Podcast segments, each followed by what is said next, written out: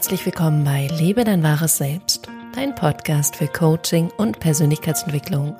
Mein Name ist Johanna van Löchtern und ich arbeite als Coach und begleite dich in deiner Selbstverwirklichung. In dieser Podcast-Folge sprechen wir gemeinsam darüber, wie es weitergehen kann während und nach Corona und ich bin sehr, sehr gespannt, was du aus dieser Folge mitnimmst. Und darüber hinaus möchte ich einmal sagen, meine Stimme ist noch ein bisschen knautschig, weil ich diesen Podcast am Morgen aufnehme. Deswegen verzeih mir das. Und ansonsten ganz viel Spaß bei der Folge und wir starten wie immer gleich.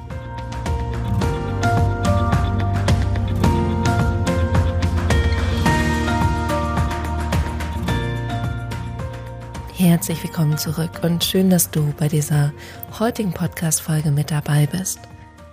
Wir werden heute darüber sprechen, wie es weitergehen kann, natürlich jetzt und nach Corona.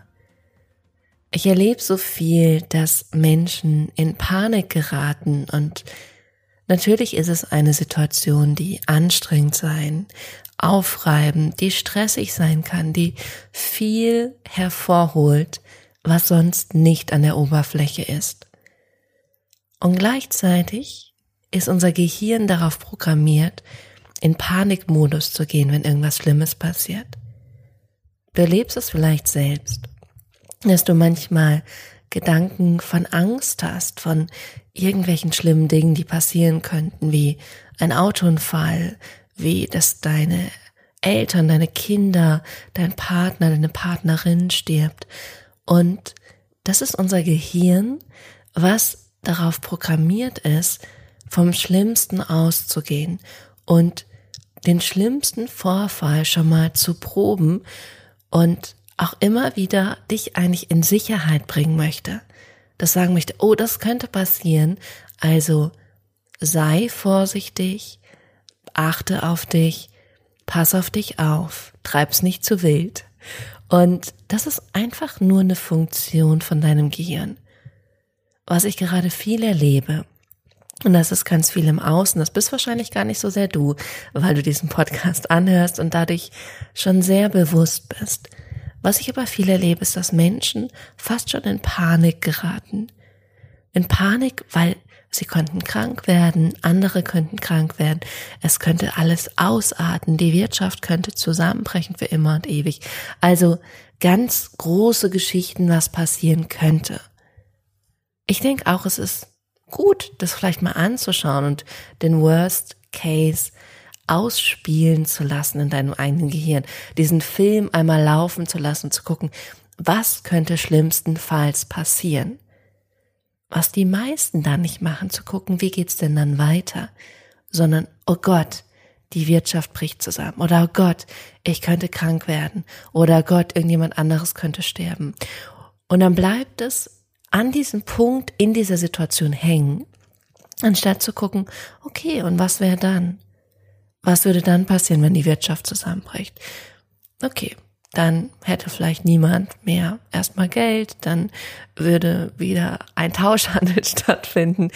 Und was würde dann passieren? Was würde dann passieren? Was würde dann passieren? Und dir dann eine Geschichte draus zu machen, wie ein Film und zu merken, okay, irgendwie schaffen wir es. Irgendwie geht es weiter. Und ich erlebe das auch jetzt, wie anpassungsfähig wir Menschen sind. Und wir können uns sehr, sehr stark auch an Umstände gewöhnen genauso sehr wie wir diese Gewohnheit haben, einfach frei zu sein, tun und lassen zu können, was wir wollen, können wir uns auch wieder an andere Dinge gewöhnen. Und natürlich wissen wir, dass dieser Zustand nicht so bleiben wird. Also, was ich wieder erlebe, ist, dass Gehirne von Menschen in Panik geraten und diese Panik dann in diesen Menschen so feststreckt. Und was natürlich auch passiert ist, dass das Gehirn dann nicht mehr so gut funktioniert und sich nicht mehr so gut auf Lösungen fokussieren kann, dann ist es ein High Beta, also einem Gehirnzustand, der eine hohe, ähm, ja, ein äh, ho hoher Erregungszustand ist und kein lösungsorientierter Zustand mehr ist, sondern es ist wirklich ein anstrengender, stressiger ähm, Zustand, der auch Auswirkungen hat auf das neuronale Nervensystem, auf den Körper etc. Das heißt, es ist noch nicht mal hilfreich, in so einem Panikmodus zu sein, sondern es strengt mehr an. So, wenn irgendjemand in deinem Umfeld jetzt so ist, dann wird es der Person auch nicht helfen, wenn du versuchst, sie zu beruhigen, weil sie sich selbst beruhigen muss. Es wird ihr fast mehr helfen, wenn du ihr einfach zugestehst, in dieser Panik zu sein. Wenn du versuchst, diese Panik wegzumachen, dann geht die Person noch mehr in Panik. Vielleicht kennst du es auch selber, wenn du eine Angst hast oder ein Thema und irgendjemand sagt zu dir, ach, das ist doch nicht so wichtig. Das ist doch nicht so relevant, seh das doch einfach so, denk doch einfach so, mach es doch einfach so. Und du denkst so, nein, das kann ich jetzt gerade nicht. Das heißt, wir wollen so oft was in der anderen Person ändern. Wir wollen so gerne hingehen und ihr helfen und es ihr erklären und ihr den Stress nehmen und die Angst nehmen. Genau das wird ihr aber noch mehr Stress und mehr Angst machen. Weil sie das Gefühl hat, ich darf das jetzt nicht mehr haben, irgendjemand anders sieht es anders, meine Sichtweise wird nicht gesehen, nicht akzeptiert.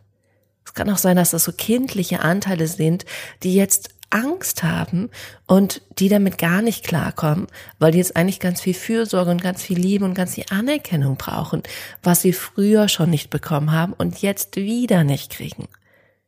Das heißt, wenn irgendjemand in deinem Umfeld ist, in deiner Umgebung, in deinem sozialen Kreis, der in Panik ist, dann hilft es dem nicht, wenn du den verändern möchtest. Das hilft dieser Person nicht, sondern der Person hilft, wenn sie gesehen wird, wenn sie anerkannt wird, wenn sie geliebt wird, wenn ihr zugehört wird, vielleicht wenn du einfach nur da bist und Raum gibst. Weil ganz oft ist es so, dass wenn Menschen beginnen, irgendwelche Dinge auszusprechen, wenn sie beginnen, das zu sagen, wenn sie da einmal mit raus dürfen, dass sie dann selber merken, okay, ich habe die Gefahr ausgesprochen, vielleicht ist es gar nicht so schlimm, vielleicht ist es gar nicht so groß. Vielleicht, vielleicht passiert das, vielleicht passiert das auch nicht. Also, damit meine ich gerade, vielleicht verändert sich die Person dann, vielleicht verändert sie sich auch nicht. Was ich aber gerade sagen möchte, was meist nicht hilft, ist zu versuchen, krampfhaft jemand anderen zu verändern. Das klappt jetzt noch viel weniger als sonst. Also lass die Person sein und dadurch, dass du gar nicht auf dieses Drama eingehst, hast du eine viel größere Chance, dass die Person ruhig bleibt oder ruhig wird. Und mit nicht drauf eingehen meine ich nicht, die Person zu ignorieren, sie wegzustoßen, zu sagen, du bringst mich hier gerade aus meinem, aus meiner Energie, aus meiner Spiritualität, aus meiner Ruhe, sondern mitfühlen zu sein mit der anderen Person. Einfach wirklich mitfühlen zu sein, zu sagen, ja, das ist ein ganz schönes Drama gerade in dir. Das ist ein ganz schönes Drama, was da gerade los ist. Und ja, wir wissen nicht, was passiert. Und wir wissen nicht, wohin es gehen wird. Und ja, es ist okay, dass du das denkst, dass du das fühlst, dass es dir so geht. Wird viel mehr helfen als alles andere. Und einfach zu ignorieren wird auch nicht mehr helfen, weil das wird noch viel mehr das triggern, was sowieso schon in der Person ist. Und das ist jetzt der eine Batzen, der eine Berg, mit denen, äh, über den ich mit dir reden sprechen wollte. Dieses, okay, da sind Menschen, die sind in Panik und in Angst. Was kannst du tun? Wie kannst du mit denen umgehen? Das andere und viel wichtigere ist diese Frage, wie möchtest du auf diese Zeit zurückblicken? Wie möchtest du auf diese Zeit zurückblicken? Diese Zeit wird sehr wahrscheinlich mal in die Geschichtsbücher gehen verrückt oder wir sind in der Zeit, die irgendwann mal wahrscheinlich nicht in einem Buch stehen wird, sondern in einem abrufbaren Online-Dokument oder so. Und wir sind in dieser Zeit und du kannst jetzt für dich einmal einen Sprung machen und sagen, wir wissen nicht, ob es in sechs Monaten, ob es in einem Jahr ist, aber wie möchtest du auf diese Zeit zurückblicken? Was für eine Person was für ein Mensch möchtest du in dieser Zeit gewesen sein? Das heißt, wenn du auf dich zurückblicken wirst und sagen wirst, ich war da irgendwie zuversichtlich. Ich habe mein Bestes gegeben. Ich habe meine Familie unterstützt. Ich habe mehr zugehört als sonst.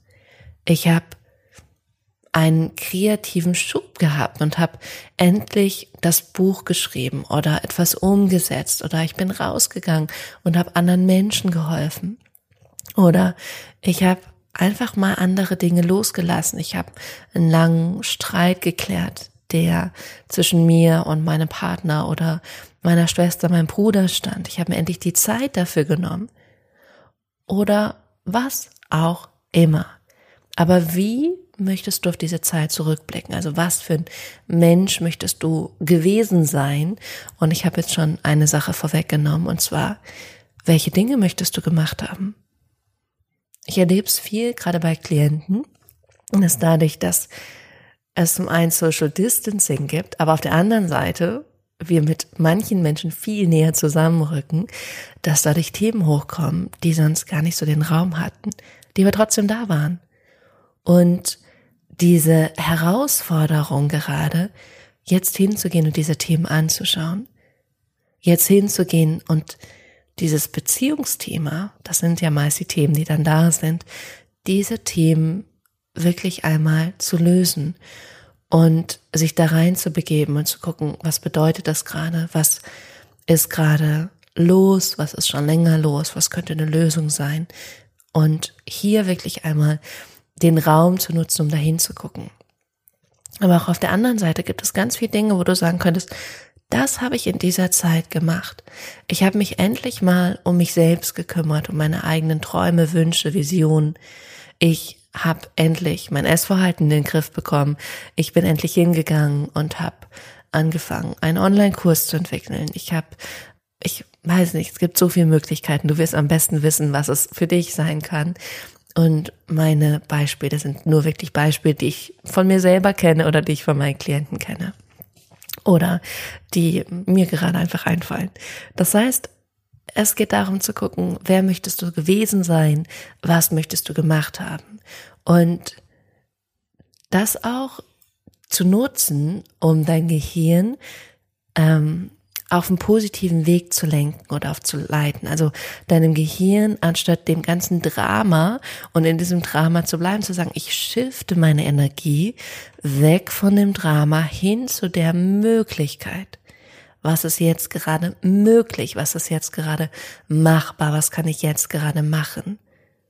Und das verändert ganz, ganz viel, wenn du rausgehst aus dem, ich kann nicht, es ist nicht möglich, ich kann nicht mehr, ich bin müde, ich bin erschöpft, ich nehme mich einfach zurück und schaue Netflix, hin zu dem, was kann ich jetzt machen? Was möchte ich auch gemacht haben und wer möchte ich nach dieser Phase sein? Und das wird dir viel, viel, viel mehr ermöglichen und viel mehr Handlungsfähigkeit wieder zurückgeben.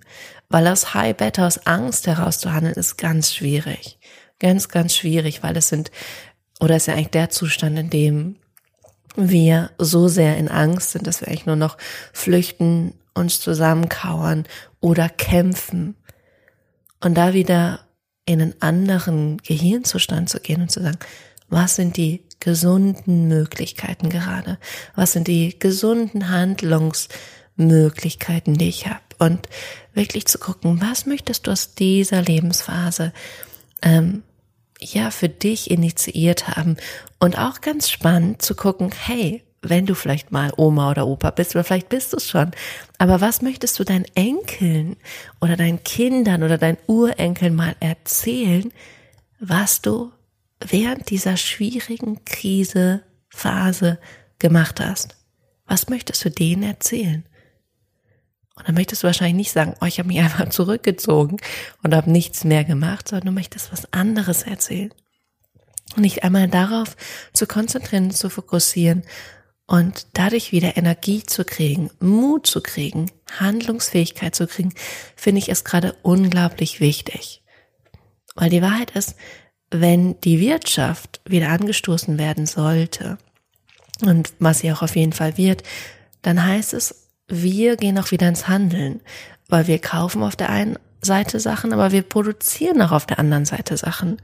Und jetzt gerade ist eine Möglichkeit, etwas zu produzieren und in die Gesellschaft zu geben.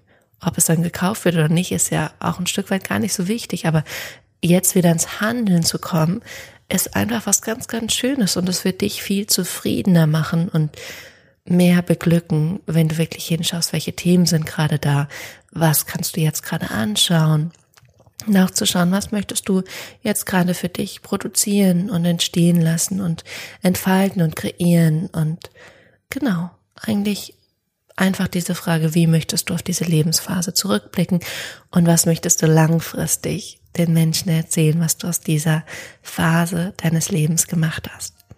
In diesem Sinne wünsche ich dir einfach eine sehr gesunde Zeit und hoffe sehr, dass du ganz viel aus dieser Podcast-Folge mitnehmen kannst, dass es dir gut geht, dass es deiner Familie gut geht und dass wir uns spätestens Donnerstag wieder hier hören mit einer neuen Folge zum Thema natürliches Essverhalten und dann spätestens nächsten Sonntag wieder gemeinsam hier sind und schauen, wie es weitergeht.